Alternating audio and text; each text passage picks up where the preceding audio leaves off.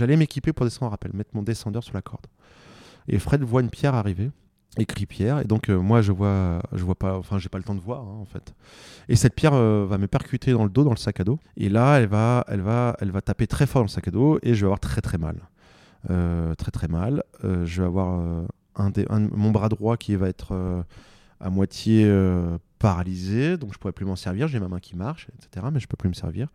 Et en fait, j'ai une grande douleur dans le dos. Donc c'est un peu euh, le branle-bas de combat parce qu'en fait, on est sur la montagne et on n'est pas en bas. Et là, il nous reste encore euh, euh, plus, de, plus de 1500 mètres de descente. On est loin. Le, premier village en bas, c'est à la descente, c'est un jour. Donc t'es pas très loin finalement en en termes d'engagement. Mais tu es engagé parce que dans cette verticalité, personne ne viendra te chercher. À cette altitude, dans cette verticalité, à 7200 mètres, personne ne viendra te chercher. Donc il faut descendre. Bonjour à tous, je suis Guillaume Lalu et je suis ravi de vous retrouver dans ce nouvel épisode d'Aventure épique. Aventure épique, c'est le podcast qui vous fait vivre dans chaque épisode une aventure en nature hors du commun. Explorateur illustre, sportif renommé ou encore simple amateur, aventurier du quotidien, Aventure épique est une plongée en apnée, le temps d'une aventure qui va vous tenir en haleine, vous émouvoir et vous inspirer. Les disciplines que vous pourrez retrouver dans Aventure épique l'alpinisme, l'exploration, l'escalade, le parapente, le vélo, la natation, la voile, le ski et bien d'autres encore. Aventure épique, c'est un nouvel épisode un jeudi sur deux et le mardi qui précède, un extrait de l'épisode à venir pour bien démarrer la semaine ensemble. Et si vous souhaitez suivre notre actualité au jour le jour et découvrir les coulisses du podcast, rendez-vous sur notre compte Instagram aventureepique.podcast. Bienvenue dans ce nouvel épisode d'Aventure épique des aventures en plein air à couper le souffle. Attends, j'ai oublié, ton prénom c'est Guillaume. Exactement. Toi, c'est Elias, hein, c'est ça Ok, ça sera dans le podcast, tu sais ça. Let's go. Salut Elias, Salut Guillaume. bienvenue dans ce sixième épisode d'Aventure épique, le nouveau podcast que j'ai le plaisir d'animer et qui a pour euh, ambition de partager des aventures en plein air à, à couper le souffle. Comment tu vas sur une échelle de 1 à 10 Quelle note tu te mets là Comment je vais Euh, Là, je dirais 8. euh, Pas mal. 8.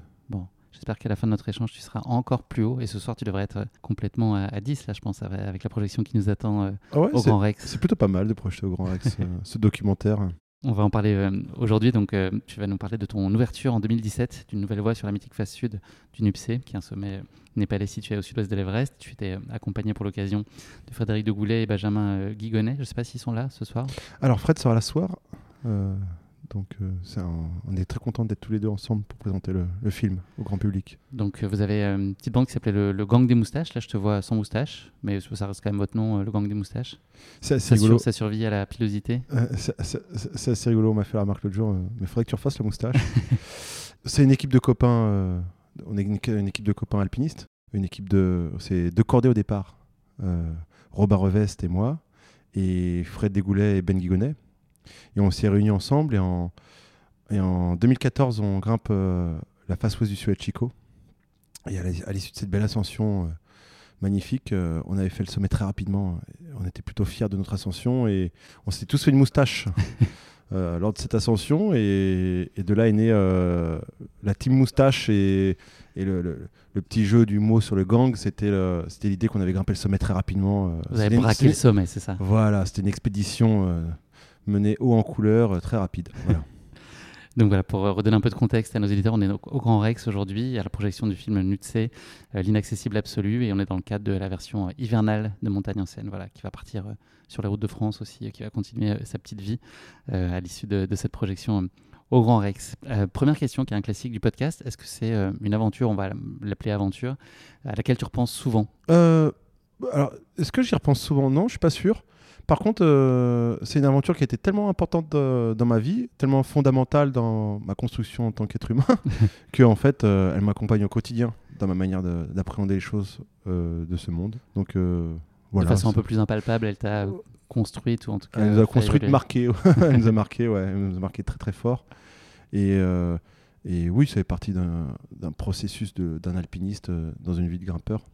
Enfin, je suis passé là-bas. Je sais pas si j'y repasserai un jour, mais en tout cas, euh, je suis très heureux d'être passé là-bas.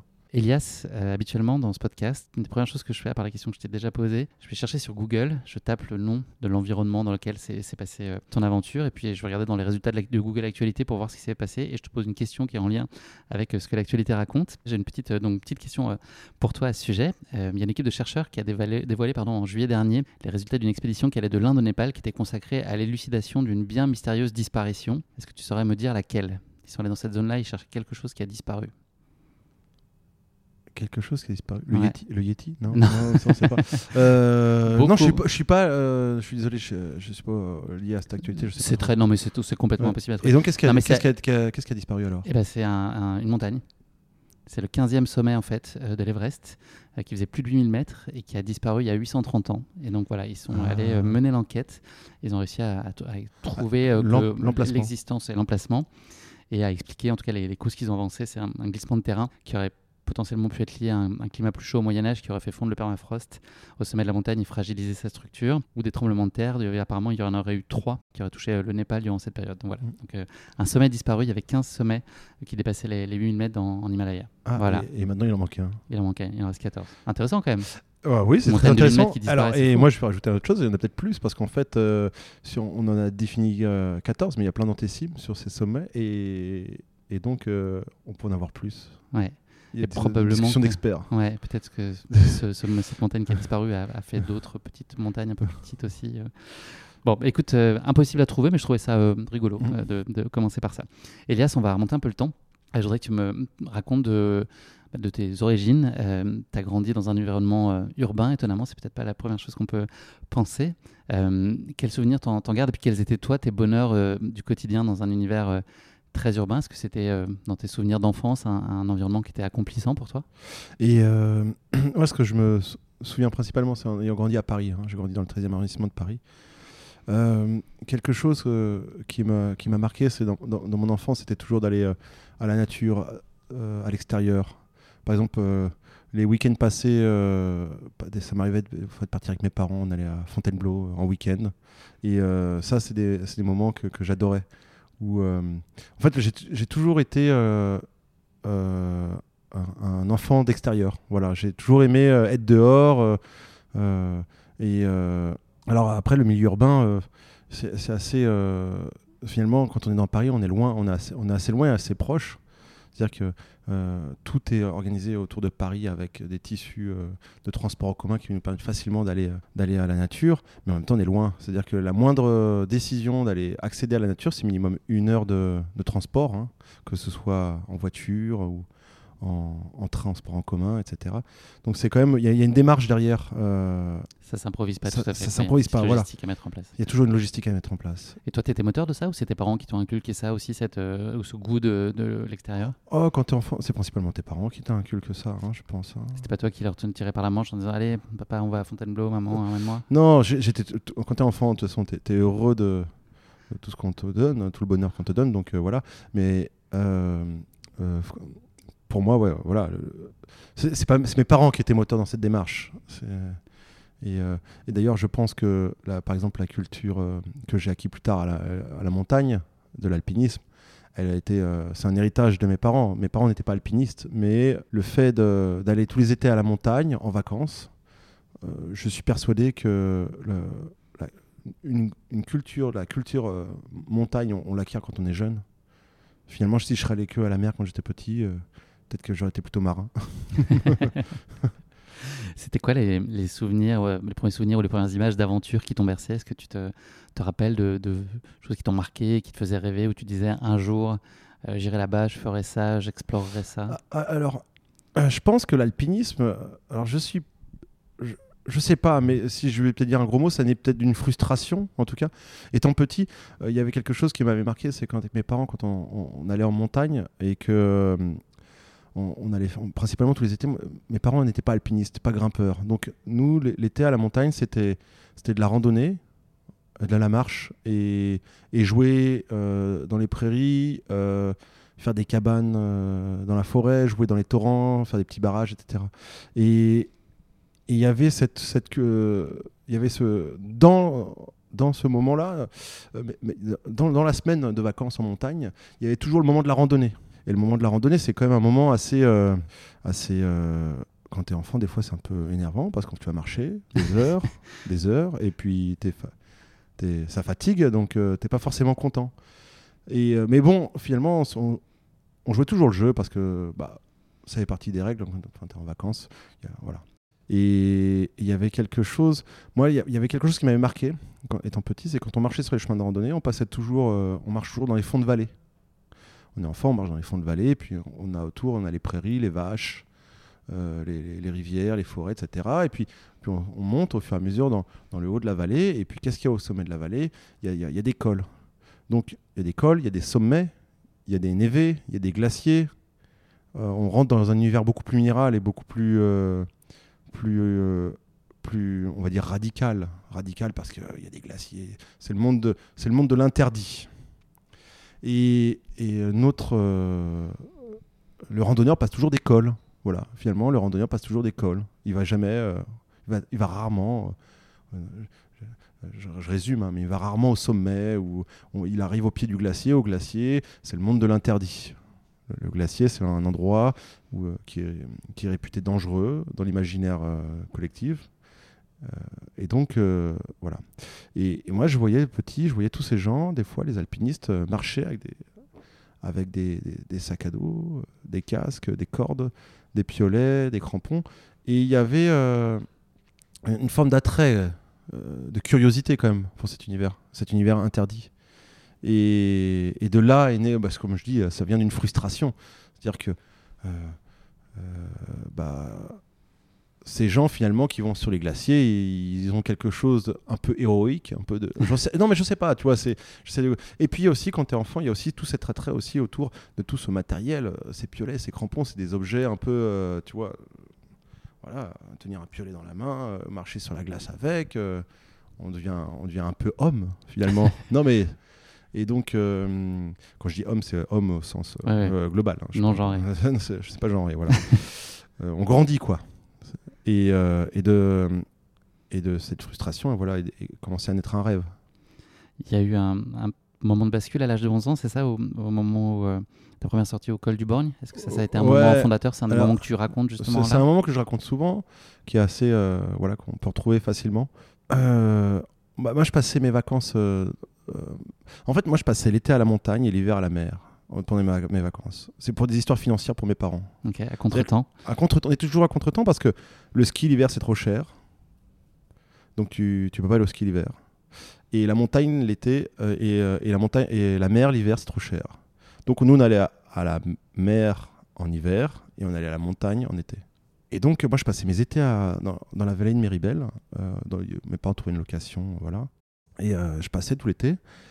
Et, euh, et un jour, euh, mon père, novice, hein, euh, qui n'a pas du tout d'expérience en alpinisme ni en escalade, euh, va au magasin de, montagne et, loue, du matériel d'alpinisme. Et donc on se retrouve euh, mon frère, mon, frère mon père et moi, en avant pour le, glacier du Borgne. Voilà. Ce Qui était en fait, aujourd'hui, je ne sais même pas s'il existe avec le réchauffement climatique, mais c'était un grand névé. Et donc mais- toi, c'était la grande aventure pour mais toi. pour moi, faire ça, c'était bah, euh, oui, c'était la grande aventure. un euh, défi. un défi. euh, on partait, c'était euh, c'était plutôt dur quand même parce qu'on n'avait pas beaucoup d'expérience. Donc on avait nos, nos grosses chaussures de montagne, nos cofflacs en plastique, nos piolets, nos- et puis notre casque, notre baudrier. Je me souviens la première fois que je m'étais encordé sur le baudrier, je m'étais encordé au porte-matériel, tu vois. Alors, euh, il y a des gens qui diront c'est de l'inconscience. Moi, je, je préfère dire de l'insouciance, tu vois. C'est plus positif. c'est plus positif, ouais. Voilà. Et comment elle s'est développée ensuite ta, ta pratique et de l'alpinisme et ton envie au fil du temps? Est-ce qu'il y a des, des grandes étapes? Et euh, bah, les grandes étapes, euh, en résumé, euh, de 11 à 14, euh, globalement, c'est un peu de l'alpinisme et de la randonnée de l'été. Voilà.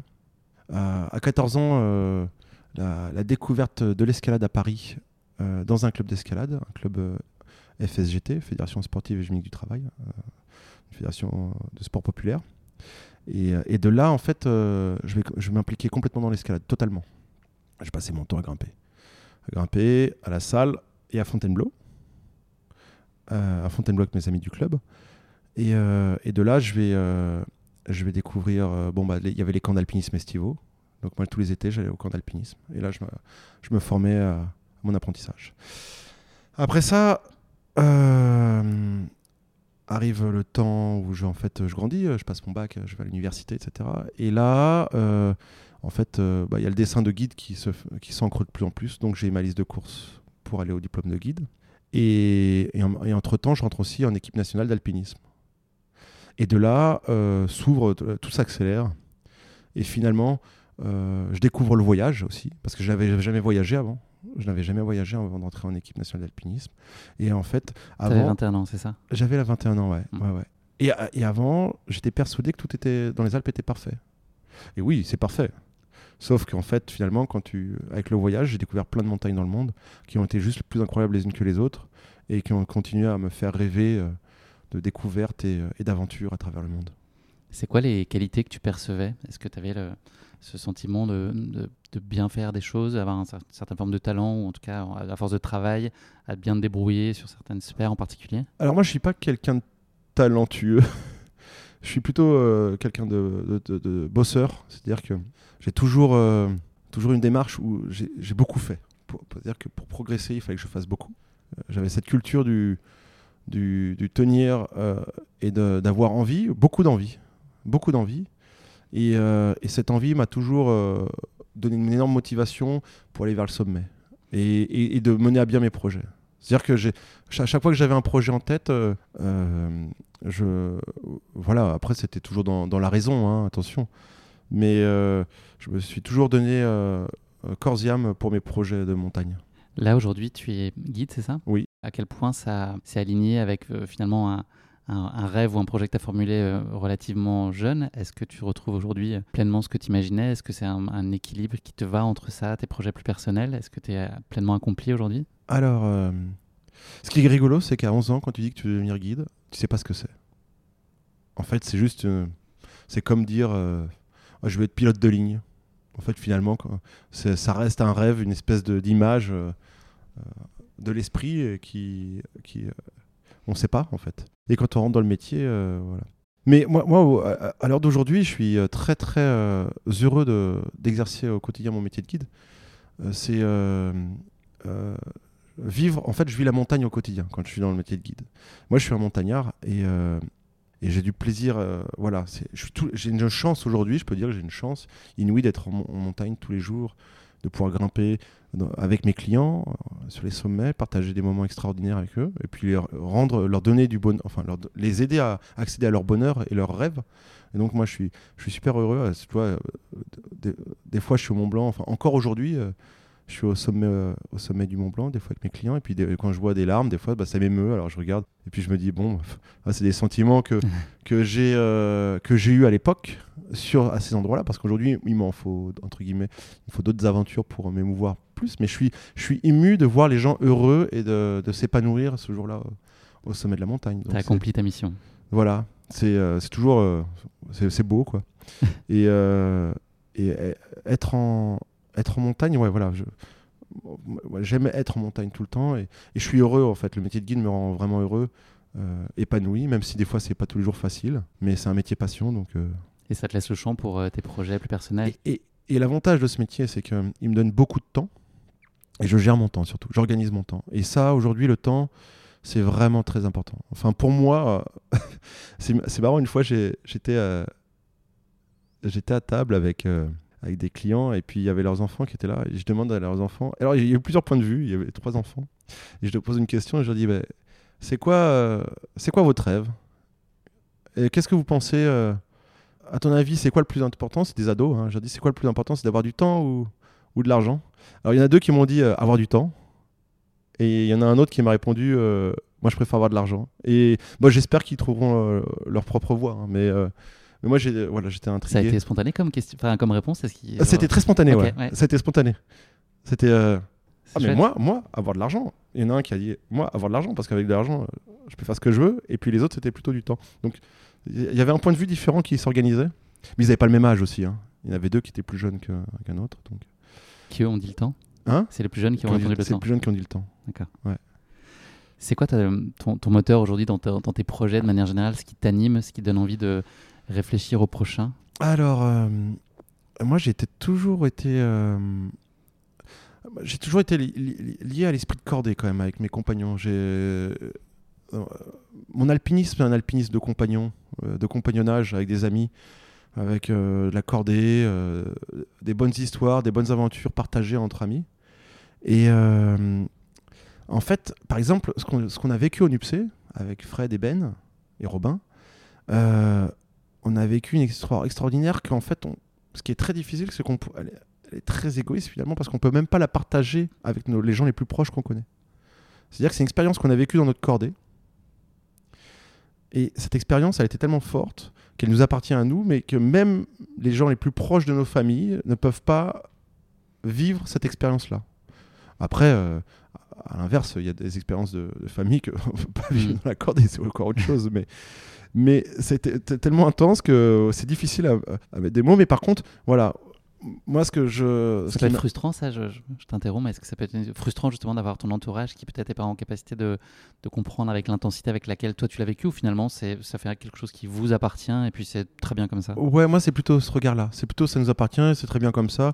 Et puis je vais pas, je vais pas courir euh, à essayer de, tu vois, bon, il y a ce documentaire du NUPC qui existe. Et puis lui, son rôle, ça va être de, de raconter au- à tout le monde un peu ce qu'on a vécu là-haut, mais finalement, alors on y rentre un peu, on y va, on y touche, et, mais on, on rentre pas dedans. Euh, on rentre finalement. euh, on a- quand on regarde ce documentaire, on est un peu un membre de la cordée quand on regarde les images. Mais ouais. Mm. mais euh, mais y, y il y a des mystères qui resteront mystères, Mm. voilà, et, euh, et qui appartiennent à l'accordé. On peut pas faire vivre en une heure ce que vous, vous avez pu vivre sur plusieurs semaines et en trois tentatives en plus. ouais. Ouais. Et donc sur les sur l'idée des projets, euh, pour répondre à ta, à ta question, bah, par exemple. euh, L'équipe du Gang des Moustaches euh, s'est jamais reconstituée parce qu'on n'a pas eu le, deux- on a eu des trajectoires de vie. Il y a eu Ben qui a eu deux enfants, euh, Fred a fait autre chose, Robin a fait autre chose. Alors on est toujours euh, des super amis, on est toujours heureux de se retrouver. On n'a pas eu l'occasion de repartir en cordée ensemble, mais j'ai jamais retrouvé la symbiose de cette cordée sur sur euh, des projets euh, similaires. Par contre, ce que je veux dire, c'est que les projets se, se montent avec des, avec des, avec des, avec de- des, des hommes. Et, et, et moi, ce que j'ai retrouvé, par contre, c'est que à plus tard, je suis parti sur des projets d'abord parce qu'il y avait euh, les bons copains, les bons amis avec qui partir. C'est-à-dire que là, on était en Alaska, euh, on a fait une grande traversée au Denali. Euh, L'équipe était super, mais c'était une, équipe faite pour faire ça. Cette équipe, c'était pas une équipe pour aller au NUPC. C'était une équipe pour faire une grande traversée en autonomie complète de 50 jours. Et, on a vécu cette, aventure ensemble. Et c'est plutôt ça qui. En fait, c'est plutôt le. la- en fait, c'est d'abord se retrouver sur un projet commun entre, entre personnes pour aller sur un objectif euh, qui va nous plaire ensemble. Quoi. Et t'as un bon instinct sur ça, là, justement, faire le, le casting qui est euh, Euh, idéal pour non. spécifiquement l'aventure où c'est parfois quand même un pari? Non, en fait, euh, c'est toujours aléatoire. Et puis, euh, des fois, des fois ça marche, des fois ça marche pas. Et puis, des fois, il y a- de toute façon, euh, partir de mois à l'autre bout du monde, euh, dans, une partie, dans un endroit où on est vraiment, euh, comment ça s'appelle, comment on dit, euh, En vase clos, enfin c'est un peu ça l'idée. En... Ouais, en vase clos, voilà. On a, par exemple, quand on, quand on partit à l'autre bout du monde en, à quatre personnes en vase clos sur un camp de base où il y, a forcément des hauts et des bas.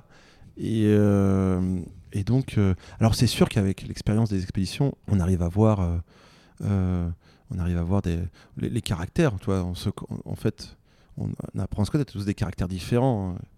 Et, euh, et c'est ça la richesse euh, du voyage. Je dégraisse un peu là, mais on, voit, on vous voit beaucoup vous marrer, euh, le gang des moustaches. Est-ce que c'est une situation qui est constante et vous arrivez finalement à chaque situation d'abord l'aborder par le- l'espèce de décalage et de, Ouais. et de second degré, de le tourner en positif? Ou est-ce qu'il y a des moments qu'on voit pas où ça se crispe, ça se tend Et je pense que dans notre culture, je pense que dans notre culture, dans- enfin dans nos, dans nos bandes de grimpeurs là, on est plutôt dans une forme d'euphémisation euh, de la situation, toujours à la, à la rendre plus légère, euh, plus, plus, plus agréable. C'est du sérieux. Alors soit on pourrait euh, tirer la tête et faire des regards durs et, et vi- et dire qu'on vit une expérience la plus dure du monde, mais c'est pas notre leitmotiv. On désamorce On désamorce et il vaut mieux être léger que, que lourd quoi enfin par rapport à la, à la démarche. Et puis on y va d'abord pour même si des fois c'est difficile on y va d'abord pour vivre des, des beaux moments quoi. Donc euh, c'est ça le c'est ça le, le leitmotiv. On va parler là du NIPC un peu plus spécifiquement un peu plus tard, mais de manière générale, est-ce que tu vois clair sur tes limites euh, Comment est-ce que tu les fixes? Est-ce que c'est tes aventures et les situations qui te les imposent? Ou euh, c'est ton propre jugement Tu arrives toi-même à très bien sentir les choses et te dire, OK, là, c'est trop?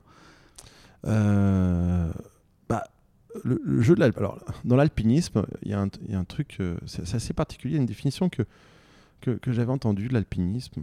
C'était, dans l'alpinisme, il y a la grimpe et la mort. C'est des, mots, voilà, il y a la grimpe et puis il y, a quand même un truc. La radicalité. C'est assez radical, ouais. Et, et c'est vrai que dans.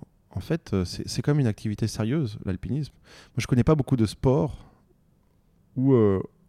Moi, je ne considère pas l'alpinisme comme un sport, mais je connais pas beaucoup d'activités de loisirs où on, où on, va faire un loisir et en fait, en même temps, il y, a quand même le risque de mourir. J'en connais pas beaucoup. Hmm. Mais c'est une réalité, malheureusement et qu'il faut accepter. Par, en revenant sur, euh, sur la question des limites, par rapport aux objectifs qu'on choisit, on, choisit toujours euh, les objectifs, enfin pour ma part, toujours dans, dans, du raisonnable par rapport... Moi je préfère aller au sommet, par exemple, que d'aller sur un objectif trop ambitieux où on va jamais y arriver. Enfin, je ne vois pas l'intérêt d'aller euh, vivre une aventure aussi loin si s'il n'y a pas une, une, une probabilité d'atteindre l'objectif. Et, et l'alpinisme, c'est aussi ce savant équilibre, cette balance, où on, est on s'imagine sur une arête de neige, et puis on passe d'un côté à droite, d'un côté à gauche, on trouve notre chemin. Et l'alpinisme, c'est toujours ce fil faut trouver euh, l'équilibre entre euh, la gestion du risque. On essaie de gérer ce risque. Il y, a, des dangers en montagne, des dangers, ils sont là euh, autour de nous, et on essaye de manager tout ça. Et, la culture de l'alpinisme, c'est justement de, gérer tous, ces risques. Et de, les, dans notre manière d'appréhender la montagne, de, de les minimiser.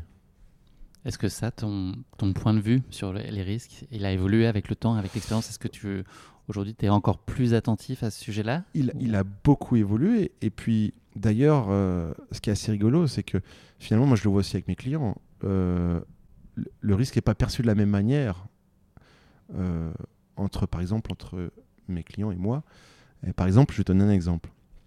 Un client, on est sur une paroi verticale, raide, on est accroché à une corde, on grimpe, donc on est tout le temps relié à une corde.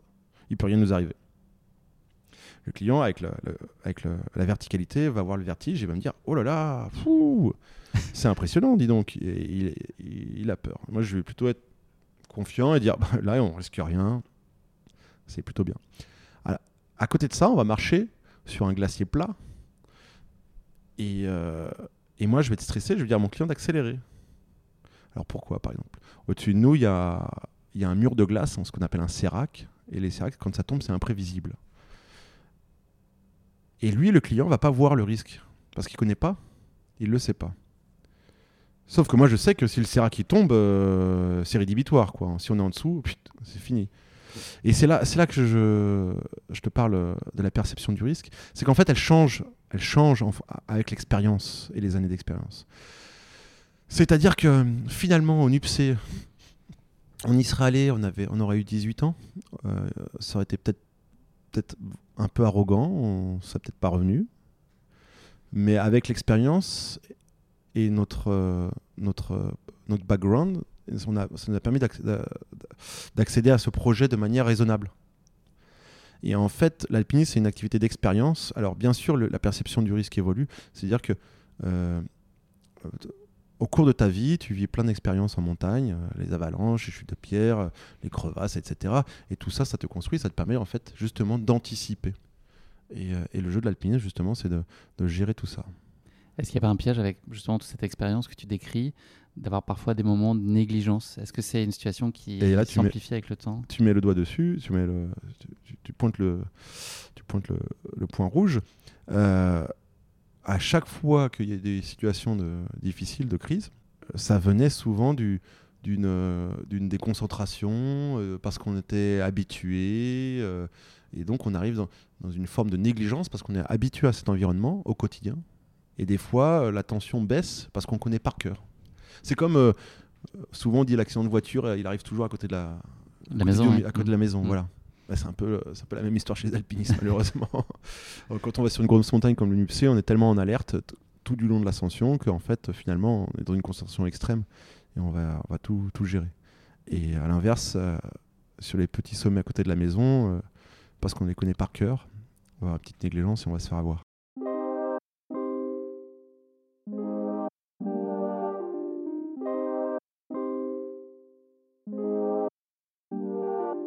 Elias, merci beaucoup. Avant qu'on parle plus spécifiquement de- du NUPC, j'ai une rubrique qui s'appelle euh, Uno, euh, qui est une rubrique autour du, chiffre 1. J'ai trois questions euh, à te poser sur le sujet, pas forcément très simples. Si tu pouvais assister à un moment historique, lequel choisirais-tu? Qu'est-ce que tu voudrais vivre? Alors, j'y ai pensé à ta question et c'est dur parce que alors je me suis mis plein de choses dans la tête. Je me dit, ah bah, les moments historiques, c'est souvent relié aussi à des événements tragiques. Parce qu'en fait, les grands événements historiques dont on se souvient, c'est des grandes tragédies de l'humanité. Alors, moi, je dis, ah, ça, c'est pas cool. Euh, Premier vol sur la Lune, on- là on me le dit beaucoup. Ouais, bah Alors, voilà, moi j'y ai pensé, en j'y ai, ouais. ai pensé, je me suis dit, bon, c'est trop bateau. Ta naissance C'est un moment historique. Je sais pas si tu peux revivre ta naissance, je pense à ça comme Euh, réponse inattendue. ouais, ma naissance, ouais, moment historique. Ouais, c'est un peu narcissique. Ouais, ça pourrait. Et non, j'ai pensé à un truc. J'ai pensé à un truc euh, tout à l'heure dans le, métro. Je me suis dit, peut-être ça, mais bon, c'est un peu pointilleux parce que nous, les alpinistes, on est très pointilleux. On aime bien savoir la, vérité. Et si je pouvais être une petite bête dans la montagne et voir euh, la- l'arrivée des, Fr- des Français au sommet de la Napurna, parce que ça a été une ascension controversée, et, et ben, j'aimerais bien euh, voir les Français arriver au sommet. Je remets pas en cause l'ascension de la Napurna, pas du tout. Mais au moins, ça enlèverait tous les, euh, tous les doutes. Elle est parfaite cette réponse. le métro t'a inspiré. Ouais.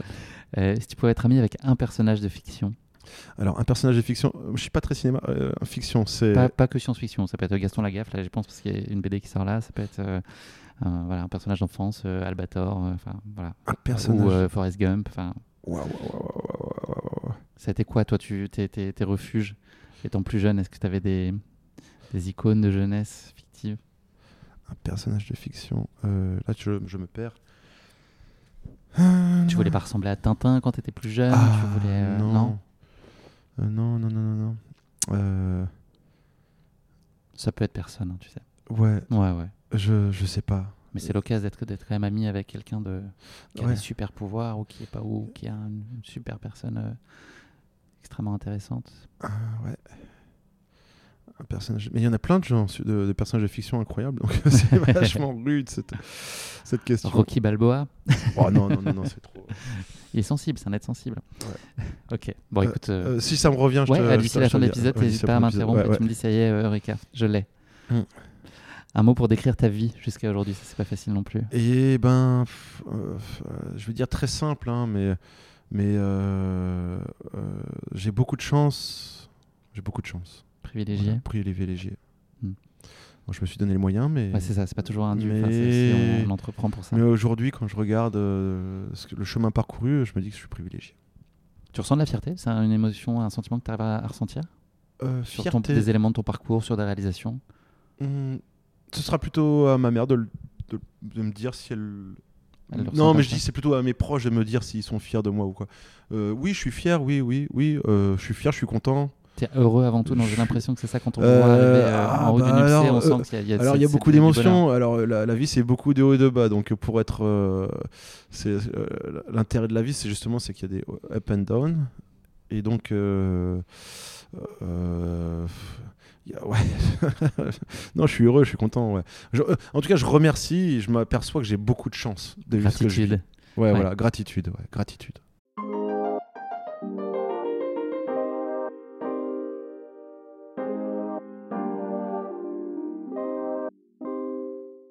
On va parler maintenant de ton aventure épique, euh, aujourd'hui de votre aventure épique, euh, le NUPC. Comment elle est née cette idée, cette envie de se frotter au NUPC Et puis, euh, question secondaire, quelle, quelle connaissance vous aviez euh, du Népal euh, tous euh, quand vous avez entrepris là, selon les, les Mm. différentes tentatives Les telles altitudes aussi, je crois que vous n'aviez jamais expérimenté aussi de telles altitudes. Voilà, quel, comment, comment on arrive à se dire que c'est le, pro- le prochain projet à faire ensemble? Alors, alors c'est particulier. Et, je pense dans ce, dans ce choix, il y a beaucoup de fougue de la jeunesse. Il y a énormément de fougue. Euh, après le, le Pérou sur Chico, il y avait Fred. En, fait, le NUPC, on le connaissait par un, ami alpiniste français qui s'appelle Stéphane Benoît, et, un autre, et son compagnon de cordée Patrice Gléron-Rapaz, qui avait grimpé euh, la face sud du Nupsé, mais qui n'était pas allé au sommet. Euh, il s'était arrêté à la crête. Et, euh, Stéphane était un très grand ami à Benjamin Guigonnet. Et bien sûr, à l'époque, quand on était jeunes alpinistes, on avait grandi un peu dans, ces modèles de l'alpinisme avec, avec ces, on va dire, mentors qui représentaient l'alpinisme français. Quoi.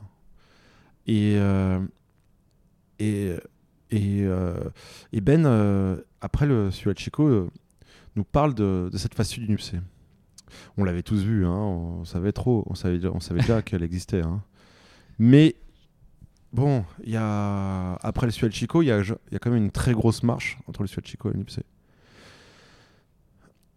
Et, euh, et donc euh, voilà, après nous on est parti, euh, tu vois, finalement en 2015, quand on ne réussit pas, en 2015 on ne va pas réussir Nupsé.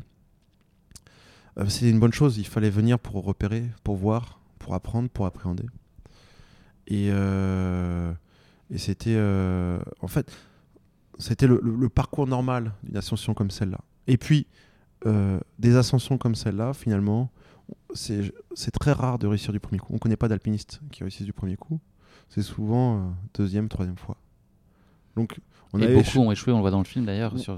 Enfin, c'est- mais toutes les, tous. plus grands alpinistes de l'époque avaient tous échoué, ouais. Et tous ceux qui ont réussi, à part euh, notre cher euh, Sir Chris Bonington, qui allait du premier coup, Valérie Babanov, il est retourné, il a réussi au- la troisième fois, comme nous. Comment on conçoit une voie Comment- Combien de temps ça prend Alors- pour se dire, ok, là, on pense que c'est euh, jouable? Alors, ça, ça démarre d'abord d'une photo, souvent. D'une photo. Euh, Il y a, il y a- l'idée de cette montagne qui naît dans, dans- dans l'imaginaire. Elle existe, mais voilà. Et puis après, il y a une photo, donc euh, il y a une face, une photo, un versant. Et, sur cette photo, on commence à regarder la photo. Souvent, on étudie à la maison, on regarde la photo, on essaie d'imaginer une ligne quelque part. Mais bon, souvent, entre ce qu'il y a sur une photo et la réalité, euh, euh, une photo, c'est plat. Enfin, je sais pas comment dire, le, le plan, il est plat. Mm. Alors que euh, une montagne, c'est en 3D, trois dimensions, finalement, il y a plein d'angles et tout. Et, et donc, là, là, là, là, naît- là naît le, le rêve. Et il faut aller, après, il faut aller voir sur place. Et donc, euh, sur place, en fait, nous, les alpinistes, on ne fait que mettre en lumière des itinéraires. Les itinéraires existent par eux-mêmes. Et nous, on leur donne juste une existence sociale. c'est assez particulier. Euh, on va donner, euh, euh, sans nous, l'existence sociale au sein de l'humanité n'existerait pas. Enfin voilà, on va mettre, il y a une face et puis il y a un tracé, et bien nous on va déchiffrer ce tracé sur la montagne et le mettre en lumière finalement. C'est la seule chose qu'on fait. Et, et donc après, dans le- la mise en place de l'itinéraire, on vient sur place, on observe. Souvent, au Nupsé, on a passé une semaine à observer la face du Nupsé. Alors, regardez comment la face du elle vivait. Parce que c'est une montagne, ça vit. Il y a, y a le soleil qui passe au fur et à mesure de la journée, qui se déplace sur la face et qui, euh, qui met de la lumière et qui fait fondre la neige à des endroits, les avalanches, les chutes de pierre. Et tout ça est lié euh, au fur et à mesure de la journée et se déplace avec le temps, en fait. Et donc, ce qui est important, c'est de, de bien observer une ligne pour bien, bien savoir comment elle va vivre. C'est-à-dire que nous, notre ascension va être fixée en fonction de. on va grimper en fonction de ça. Et pareil, quand on va grimper la montagne, par exemple, on bivouac, on va bivouaquer sur la face. On ne grimpe pas pour monter le plus haut possible dans la face quand on grimpe, même si on pourrait grimper plus haut, par exemple, des fois. On grimpe pour aller accéder au, point de bivouac qu'on s'est fixé dans notre feuille de route au préalable. Donc on grimpe pour atteindre le bivouac qu'on a fixé et ce bivouac c'est le seul endroit dans la face où on peut s'arrêter pour dormir, mettre une tente, se reposer, etc. Donc euh, si vous préférez, il y a des journées on peut faire par exemple au Suel Chico, la face a été ouest. Donc euh, il y avait beaucoup de... À l'après-midi, le soleil tapait sur la face et donc il y avait des chutes de glace. Donc on s'arrêtait de grimper, on avait décidé de s'arrêter de grimper à 11h. Il y avait des journées on faisait que 100 mètres de dénivelé dans la journée. Mais on aurait pu continuer au long de la journée. Mais c'était pas raisonnable de continuer parce qu'il y avait des chutes de glace qu'on allait mettre notre vie en danger. Donc euh, voilà. Là, c'est hum, la première fois où vous, vous découvrez le. C'est, enfin, en tout cas, quand le- la ligne commence à prendre forme, c'est, quoi votre plus grosse incertitude? Est-ce qu'il y a for- forcément toujours par nature de l'incertitude sur ce que vous imaginez? Et euh, qu'est-ce qui peut vous effrayer Alors, déjà, euh, ça va nous demander beaucoup d'humilité. Parce qu'en fait, on arrive au pied de la face, elle est... on est vraiment très impressionné parce que c'est grand. C'est des faces où tu lèves la tête, à n'en plus finir de lever la tête, jusqu'à ça, ça, ça tire dans le cou. Et euh, déjà, c'est la première phase, c'est la- l'apprivoiser et se sentir bien au pied. La première chose, se sentir bien au pied, au pied de cette montagne. C'est-à-dire, euh, si on nous transportait euh, directement là de, notre canapé de Paris au pied de la face nuptiée, euh, on dirait mais même pas en rêve. C'est pas possible. Là, c'est un truc, c'est un feeling comme si c'était un être humain. Enfin, c'est un ressenti comme ça, très Alors, émotionnel, en on- fait, on- presque à la- irrationnel. À, à- à la fin, c'est presque irrationnel, mais pour ma part, moi, je rentre presque dans une spiritua- spiritualité avec la montagne. Euh, pour moi, euh, enfin, l'ascension qu'on a vécue en 2017 est très spirituelle, euh, très, pff, très spirituelle parce que c'était presque euh, la manière. En fait, c'est un copain qui m'a dit ça, la, dernière- la manière dont j'écrivais en parlant de la montagne. Sur mes, j'avais écrit quelques quelques textes et tout. Il disait mais t'écris comme si tu parlais de euh, du- de ta mère quoi. J'étais là, je non mais là tu vas loin. Euh, je trouvais ça un peu euh, un peu chercher loin, mais euh, où finalement, le, le- le- c'était euh, quand j'écrivais, il me disait Mais on a l'impression que tu écris, que tu parles de. Tu étais dans les bras cotonneux de la montagne, tu étais enfermé avec elle, tu étais, bien et tout. Et euh, c'est assez. euh, ça va loin, donc. Mais sans, sans en arriver là, c'est d'abord apprivoiser l'environnement, se sentir bien avec l'environnement, déjà.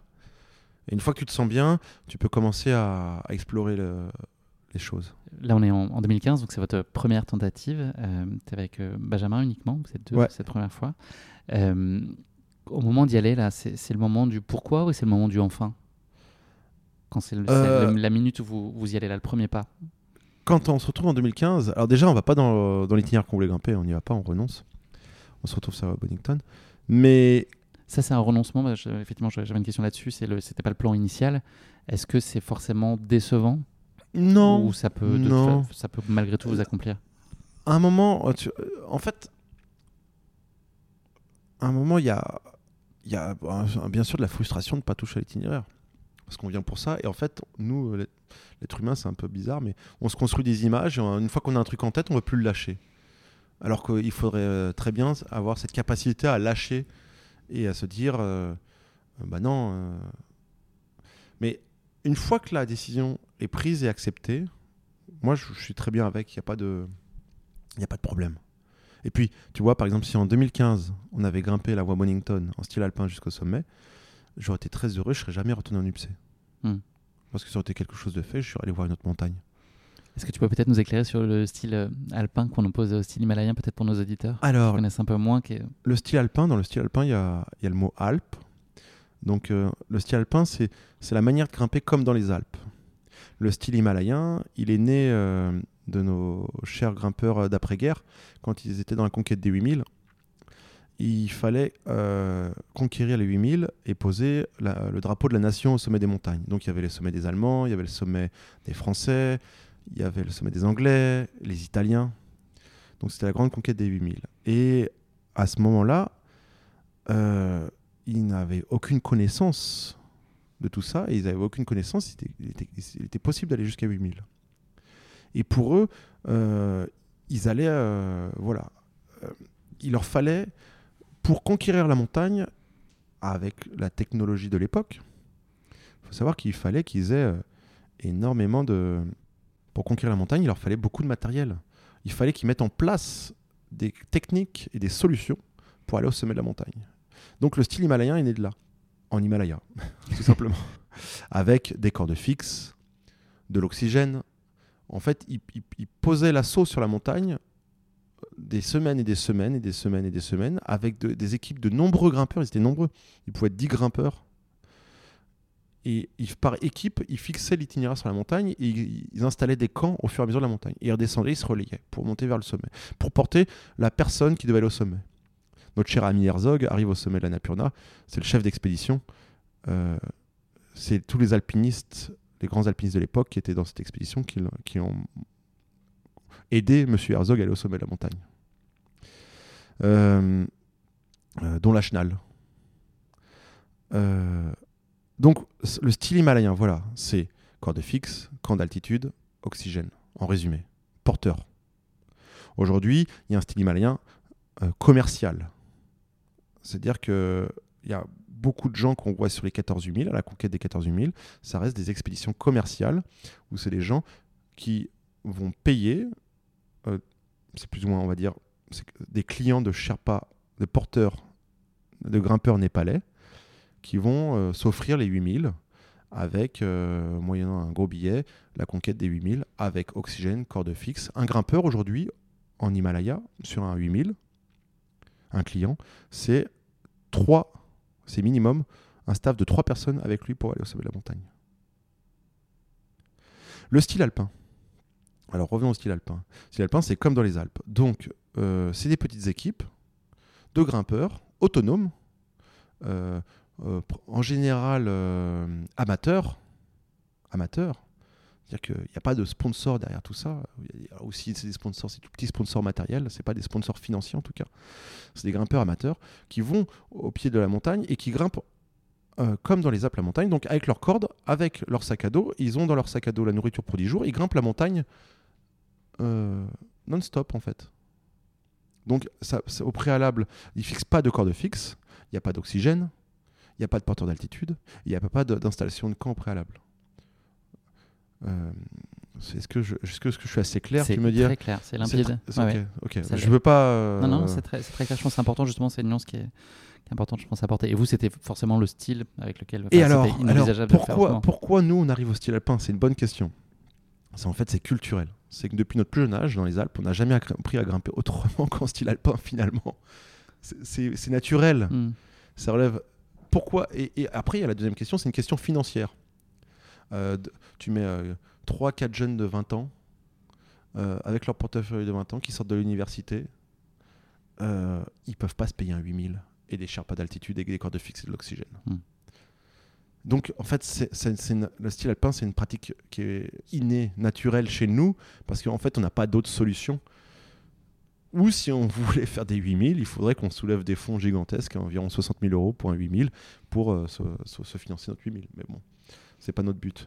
Et donc, finalement, le style alpin, moi, ce que j'aime dans le style alpin, c'est que c'est euh, by fair means, selon Wimper, comme l'avait défini Wimper c'est la belle manière. Hmm. C'est une manière avec éthique. Et aujourd'hui, je pense que les bonnes questions qu'il faut se poser dans nos pratiques, toutes nos pratiques, c'est d'essayer de, mettre de l'éthique. L'éthique, c'est pas on fait bien ou mal, mais en tout cas, on essaye de faire mieux. Hmm. Voilà. Là, vous avez donc euh, pris une alternative par, la voie Bunnington euh, sur cette euh, tentative de, 2015 sur laquelle vous avez dû renoncer. Est-ce que à la seconde où ce, projet, cette tentative s'arrête, tu sais que tu vas revenir? Est-ce que ça devient une obsession? Est-ce qu'il faut que ça devienne une obsession pour imaginer et espérer réussir? Alors. Euh, Quatre questions en, une. en, 2015, c'est évident pour nous. On n'a pas essayé la voie. en plus, on n'a réussi pas à grimper le sommet par la voie Bonington. On redescend et on revient. Et pour nous, c'est une évidence c'est que la ligne, elle existe. En l'occurrence, elle n'est pas en condition. Mais il y a quelque chose à faire on, est sûr, on est persuadé qu'il y a quelque chose à faire. Alors, à ce moment-là, on ne relève pas encore de l'obsession. On est encore dans, quelque chose de découverte, parce que finalement, on n'a pas essayé. On n'a pas essayé la voie. On n'a pas essayé la voie. Donc, euh, il, vient, c'est de, logique de retourner. C'est pour nous, c'est logique. Donc on, rappelle. C'est dans une version positive, il n'y a pas de revanche à prendre, de ah frustration avec. C'est vraiment. Ah ça fait, ça fait pas ce que tu expliques, ça fait partie du cheminement. Finalement, c'est assez logique que ça se passe comme ça. C'est un cheminement. C'est pas, on n'est pas dans une logique euh, de conquérant. En tout cas, chez les jeunes générations de grimpeurs, j'ai pas ce sentiment-là. On, ne grimpe pas trop avec le drapeau de la nation euh, au sommet des montagnes aujourd'hui. Enfin, en tout cas en France. Mm. Mais euh, le, la logique, elle est de euh, ouais, il faut retourner parce qu'en fait, on n'y est pas allé. La ligne est belle, il y a quelque chose. Tu, vois, par exemple, je vais te donner un exemple. Il y, a, deux ans, je suis allé, il y a un an, je suis allé à, la face nord-ouest du Manaslu avec les copains. On allait au pied, on a regardé. On ne pouvait pas y aller, les conditions n'étaient pas là. Mais en rentrant, moi, je, pour moi, je voyais pas de logique à y retourner en tout cas. Hmm. C'était pas nécessaire. Et c'était, on était dans une logique de découverte, tu vois. Et la, logique de découverte, c'était clair que ça valait pas le coup. Enfin, pour ma part. En 2016, tu y retournes donc euh, avec euh, Fred et, Robin. Cette fois, vous êtes euh, contraint de renoncer à pas très loin du sommet, à 350 mètres, si je dis, dis pas de bêtises. comment vous vivez euh, là aussi euh, Et qu'est-ce que, qu'est-ce que vous avez décidé peut-être de changer par rapport à la, première fois? Est-ce qu'il y a des choses que vous aviez ajustées aussi? Alors, finalement, par la première fois, on ne se réajuste pas. Hein. C'est pas vraiment se réajuste parce qu'on grimpe. C'est deux itinéraires différents. Donc, la, voie qu'on va ouvrir est très technique, donc il faut plus de matériel. À la voie Bonington, il fallait moins de matériel. Mais par contre, en 2016, ce que je vais souligner, c'est qu'on est dans la découverte et on est dans une espèce d'euphorie. C'est-à-dire quand on grimpe à la voie, toutes les longueurs de grimpe qu'on grimpait, on se faisait vraiment plaisir. C'était vraiment le top. On était là, waouh, c'est parfait. En fait, jusqu'au dernier jour d'ascension, il n'y a pas eu un, seul grain de sable qui s'est enroué dans l'engrenage. C'était parfait. C'était, on était dans une, dans une ligne d'ascension. C'était vraiment une dynamique euh, géniale. Vraiment géniale. On découvrait chaque longueur, on, défrichait le chemin. C'était super. Euh, et, en fait, ce qui se passe, c'est qu'en 2016, on a, un problème on a notre routeur météo en France qui nous annonce en fait, en fait quand on grimpe la montagne, on, grimpe pour arriver le jour du Summit Day au sommet. Donc le Summit Day, comme on monte très haut, on est très diminué physiquement.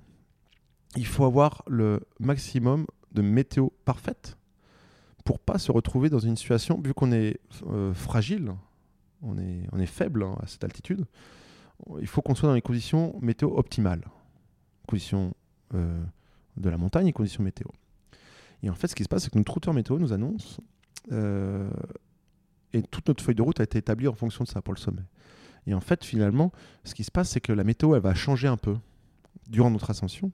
Elle va nous annoncer que la fenêtre météo va se, va se changer et le jet stream, qui est ce vent de haute altitude, en fait, plus on, avance dans l'hiver, plus le jet stream est un vent d'altitude qui va descendre en altitude. Nous, on grimpe juste après la mousson parce qu'on a besoin de glace dans l'itinéraire. Donc, on arrive à la fin de la mousson, pendant la saison des pluies au Népal. On s'acclimate pendant la saison des pluies, la fin de la saison des pluies. Et juste après cette saison des pluies, il y a un créneau qui va durer environ trois semaines où il y a des summit days qui vont arriver. il faut les saisir, ceux-là. Il n'y en a pas beaucoup. Et, après, plus tu, avances dans l'hiver, plus le temps est beau, mais il y a ce vent de haute altitude. Et ce vent de haute altitude, c'est un vent très violent qui balaye en continu les sommets. Et tu peux pas aller au sommet. Et donc, notre routeur météo nous annonce euh, tout simplement qu'il y a du jet stream qui arrive et que, euh, le summit day se décale d'un jour, tout simplement. Et nous, on est là euh, à 7000 mètres, on a encore un bivouac de prévu sur notre feuille de route. On avait bien calculé sur notre feuille de route, on se dit, si on doit partir à la journée pour faire éventuellement le dernier jour, on part avec une tente, un réchaud, de quoi passer la nuit, pas forcément les, duvets, mais juste s'abriter et, se faire de l'eau. Et en fait, euh, je pense qu'avec l'altitude, euh, finalement, et la fatigue, on, a un petit manque de lucidité. Et, euh, ce manque de lucidité va nous emmener à faire une erreur. Sur notre décision, on ne respecte pas la feuille de route et on va partir très léger pour le sommet à la journée. Il faut savoir quand tu m'avais posé la question tout à l'heure si on avait fait le sommet, si on avait fait des sommets aussi hauts. Moi, en 2016, j'étais euh, juste avant l'ascension du Népal, en août, non, en juillet, euh, juste avant, juillet 2016. Moi, j'étais au sommet du Nanga Parbat, qui est un sommet de 8125 mètres. Et mes copains me demandent, ils me disent Qu'est-ce que t'en penses? On peut faire la journée, c'est 700 mètres? Je, oh, bah, Au Nanga Parbat, on a fait 900 mètres pour aller à 8125. Ça devrait pouvoir le faire, ça devrait pouvoir le faire. Mais euh, finalement, en fait, le terrain qu'on allait rencontrer au NUPC est beaucoup plus complexe et beaucoup plus contraignant. Et donc, euh, on ne pouvait pas avancer aussi vite que Nanga Parbat. L'année suivante euh, sera la bonne. Est-ce que, est-ce que le fait de retourner donc sur une voie que vous, vous avez déjà, enfin, vous connaissez, est-ce que ça, c'est, très bénéfique, j'imagine, en termes d'expérience? Est-ce que ça peut être aussi le fait de savoir? Est-ce que ça peut être aussi une limite ou source, source d'un certain nombre de, craintes ou d'avoir un peu le ventre noué sur certains passages que vous connaissez déjà? Eh ben, eh ben c'est très particulier comme sensation de retourner une troisième fois. Euh, là, on n'est pas encore euh, au niveau de l'obsession, mais on rentre, on rentre dans des, euh, aux limites de la phase d'obsession. Et en fait, en 2016, alors c'est super parce qu'en fait, tu connais tout l'itinéraire et que tu vas être rodé dans l'itinéraire. Mais il faut savoir qu'une phase comme ça, il y a quand même la, probabilité de réussir un sommet comme celui-là, une phase comme ça, c'est très très faible. Euh, on était très ambitieux à l'époque. Et en fait, moi, moi, il y a quelque chose qui me stresse, c'est que je sais que plus. En fait, il peut se passer tellement de choses qui vont faire que ça va pas fonctionner, que ça va beaucoup me stresser. Par exemple, on sait très bien qu'on peut perdre un crampon, un piolet, euh, faire tomber le réchaud, perdre un gant. Et ben tout ça, si, ça se passe, ça, annule notre ascension. On est obligé de redescendre parce qu'en fait, on va se mettre, euh, on va mettre notre vie en péril. Et c'est pas possible. Ce qui est très dur, c'est que, en fait, il y a une tension qui est liée justement à ça. C'est de, de refaire tout ce chemin qu'on a parcouru en 2016, de refaire tout ce qu'on a fait, qui était déjà très dur, euh, éprouvant physiquement, mentalement, etc. De se retrouver à tout refaire pour arri- arriver à ce dernier point qui était à, à 7000 mètres. Finalement, si, on- si en 2016 on avait arrêté plus tôt, plus bas, ça aurait été euh, presque plus sympa en 2017. Parce que si près du but, euh, voilà. Et moi j'ai souvent un, un, adage, c'est euh, plus je suis près du sommet, en fait, jamais j'ai été aussi loin. Plus je m'en éloigne, en fait. Hmm. Plus je suis proche du sommet, plus je suis loin parce que l'objectif il est tellement là, mais que je suis à la limite de le toucher, l'objectif, qu'en fait, je, je- je suis super loin. Je sais que euh, il peut tellement se passer de choses que je me sens euh, hyper loin du sommet. Là, quand tu arrives au sommet, justement, c'est quoi le, le sentiment qui prime? Qu'est-ce qui se passe dans ta tête à ce moment-là? euh, euh, c'est euh, alors c'est un soulagement, un soulagement, un soulagement très profond, une liberté. C'est-à-dire qu'on s'est enfin libéré de de cette ascension parce qu'à un moment donné, comme je te disais, on allait rentrer dans l'obsession. Hmm.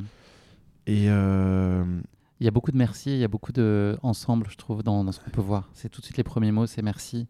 Et Ouais. c'est, vous célébrez ensemble en fait cette, cette réussite. ouais, le sommet, c'est un peu ça, ouais. Et, euh, et aussi, c'est euh, c'est Fred, je me souviens toujours ces mots-là.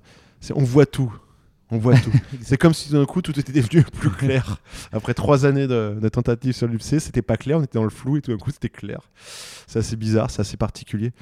Euh, mais euh, euh, il y a beaucoup d'ensemble, des remerciements, parce qu'en fait, comme je te disais de pr- précédemment dans, dans l'interview, nous ce qui primait c'était esprit de cordée très fort et que à ces altitudes, sur cette montagne, il n'y en a pas un. Si- S'il y a quelqu'un qui, doit, qui, est, weak, qui est faible, il n'y a personne qui peut compenser ses faiblesses. En fait, dans les Alpes, si je grimpe avec un compagnon de cordée et que par exemple il tombe malade dans la voie ou j'en sais rien, il est un peu fatigué, etc., je peux compenser. En Himalaya, c'est pas possible. En style alpin, c'est pas possible. C'est-à-dire que on grimpe et s'il y en a un qui qui peut pas avancer, qui peut pas faire sa part du job, les autres pourront pas compenser.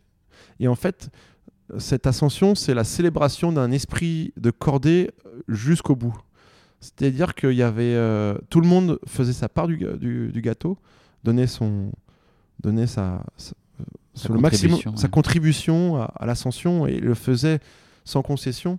Et c'est ça qui était beau. Euh, pour te donner l'exemple, c'est que même sur le matériel, on avait tous exactement le même matériel, le même matériel de grimpe, le même vêtement, le même sous-vêtement presque, et, euh, et la même quantité de nourriture. Pourquoi?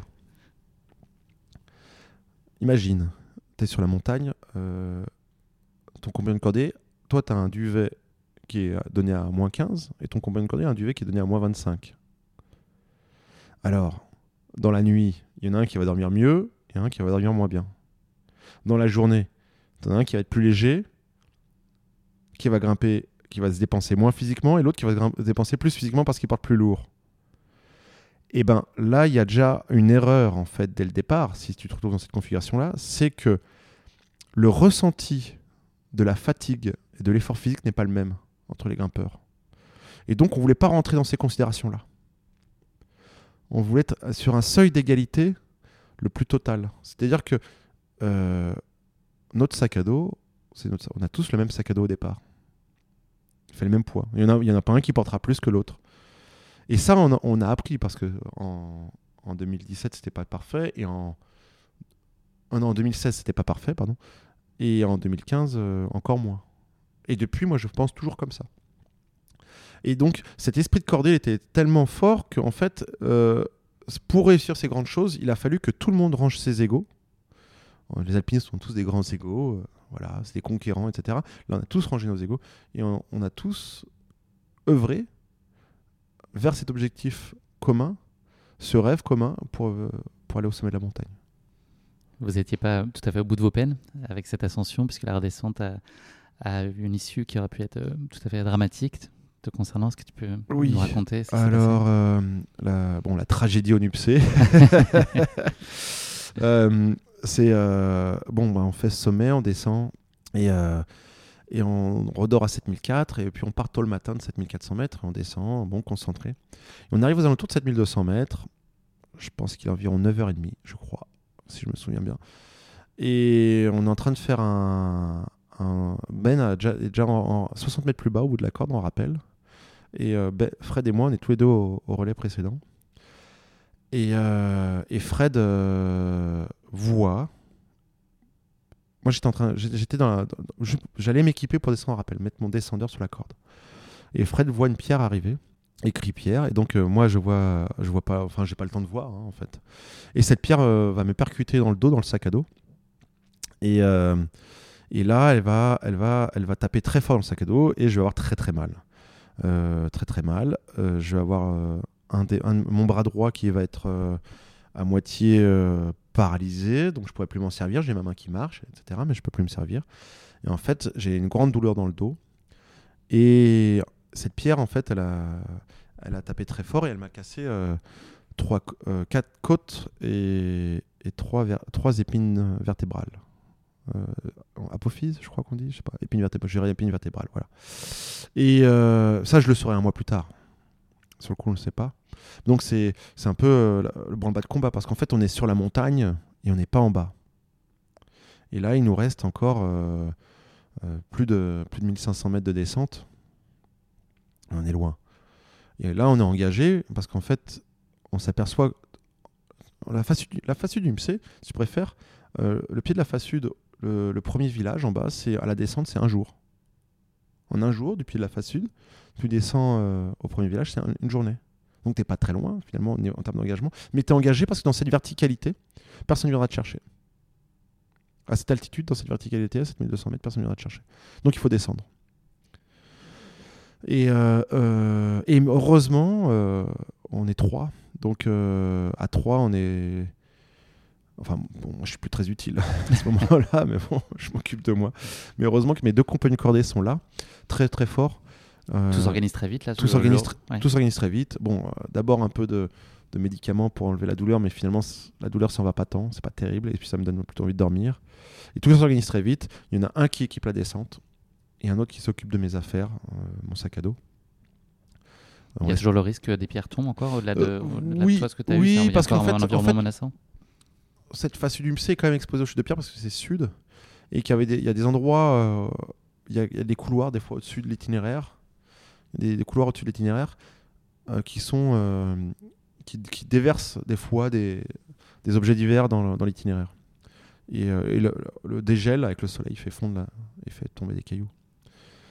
Et, et donc le, Tout s'organise entre tout s'organise entre nous, etc. Il y en a un qui équipe la descente, un qui s'occupe de mes affaires, et on descend comme ça.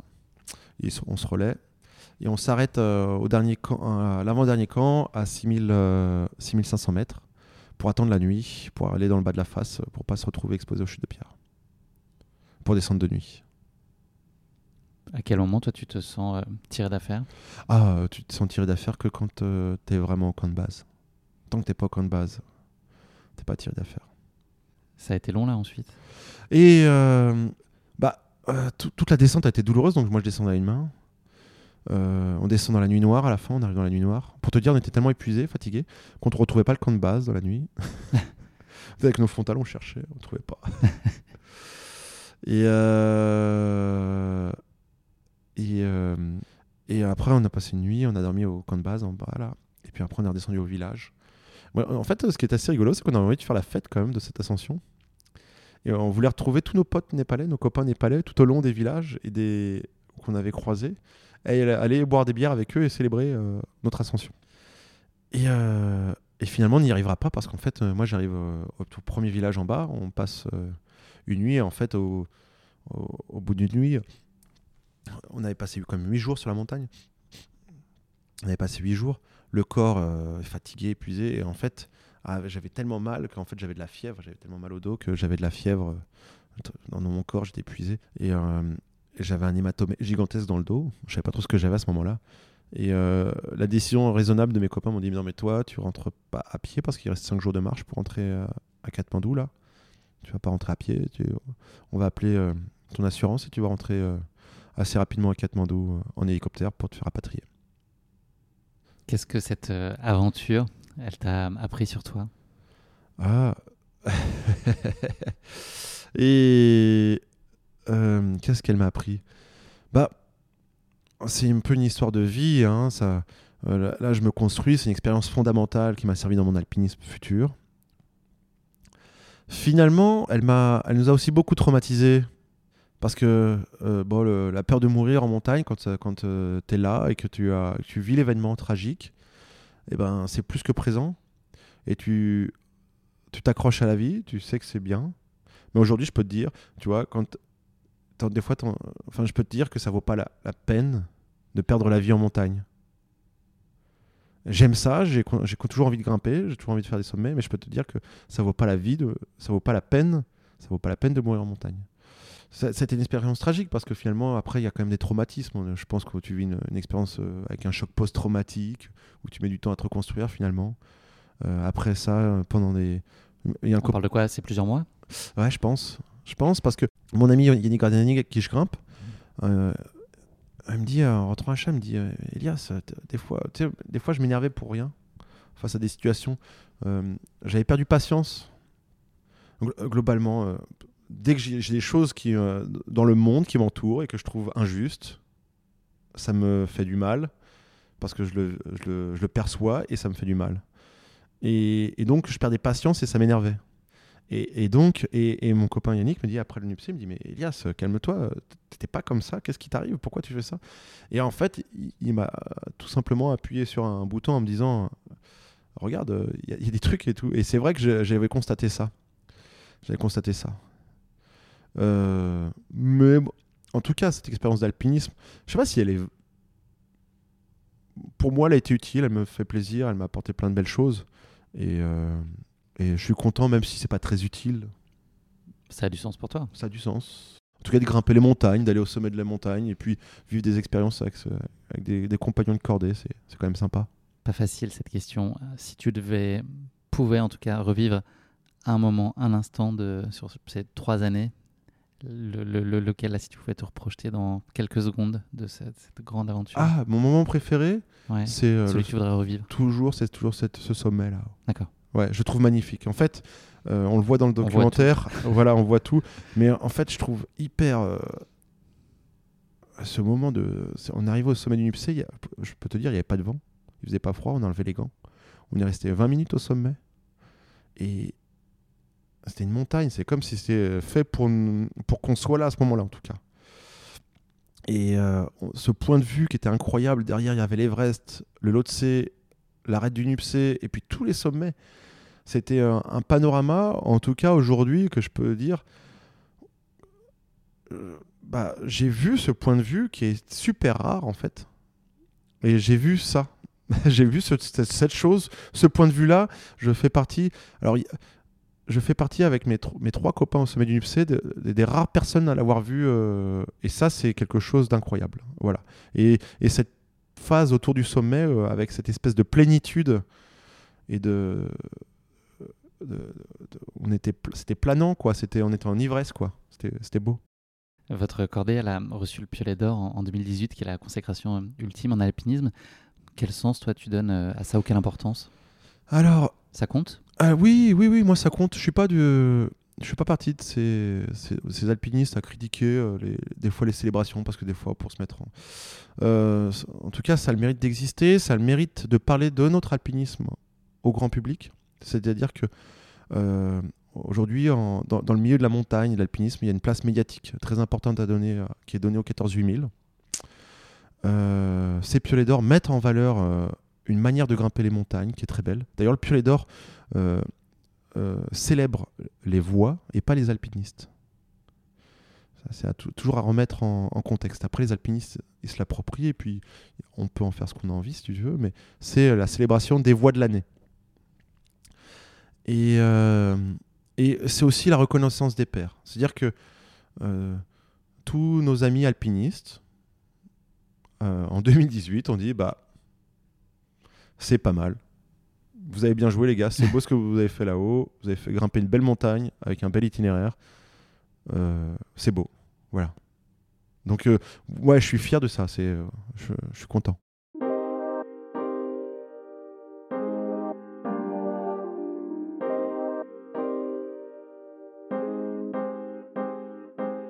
Merci beaucoup Elias. Euh, Il y a une rubrique dans le podcast qui est euh, le kit de survie euh, en fin de- en fin d'épisode.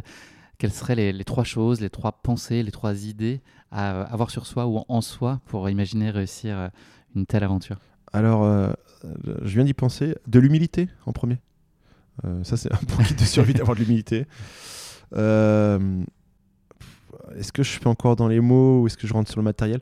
Alors, un crochet à Balakoff. C'est un crochet à lunule. C'est-à-dire que la lunule, c'est les deux trous qu'on fait dans la glace quand on descend en rappel. En fait, euh, la fesse, elle fait 2700 mètres de haut. Et pour redescendre, il faut faire des rappels. Et, euh, et dans la glace, on fait, avec nos broches à glace, avec nos vis à glace, on fait deux trous dans la glace qui se rejoignent et on passe notre corde à travers. Et ça, ça nous permet de descendre en bas. Donc un crochet lunule. Ce crochet, ce hameçon, il permet de récupérer la corde dans le, dans, dans le- dans le trou. Euh, du courage aussi. Et une bonne frontale. Parfait. Et puis des piolets aussi. Je pourrais Ouais. dire des piolets, parce que sans les piolets, on peut pas la grimper. Et les copains, Et les copains. Et la cordée. essentiel. l'accordé. l'accordé. La cordée, ouais. Le film là, il va être projeté dans, dans quelques minutes. Elias, euh, c'est quoi la plus belle chose qu'on puisse t'en dire?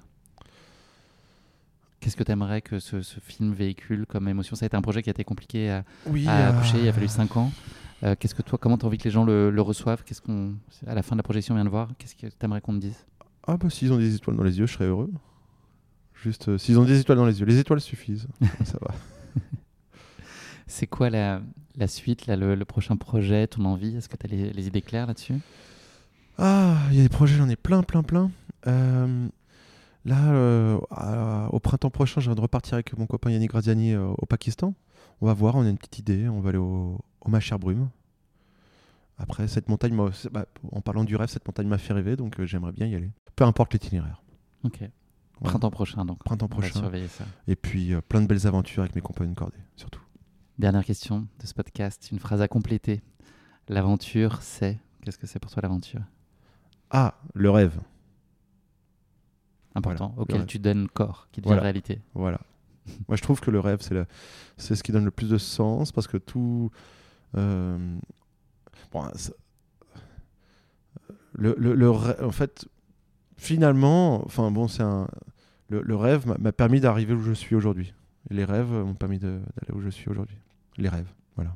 C'est beau de se quitter là-dessus. Merci beaucoup, euh, Elias, pour ton temps et puis pour nos échanges qui ont été euh, haletants. Bravo encore à, à l'accorder pour votre détermination sans faille et puis ce magnifique euh, accomplissement qui a été cette audacieuse ouverture de ligne au NUPC. J'invite euh, tous nos auditeurs à venir voir le film euh, en salle. Moi, j'ai eu la chance de le visionner euh, en amont de notre échange et je le recommande chaleureusement. Évidemment, le film est captivant, très bien documenté, très rythmé. J'aime beaucoup, très varié dans son traitement.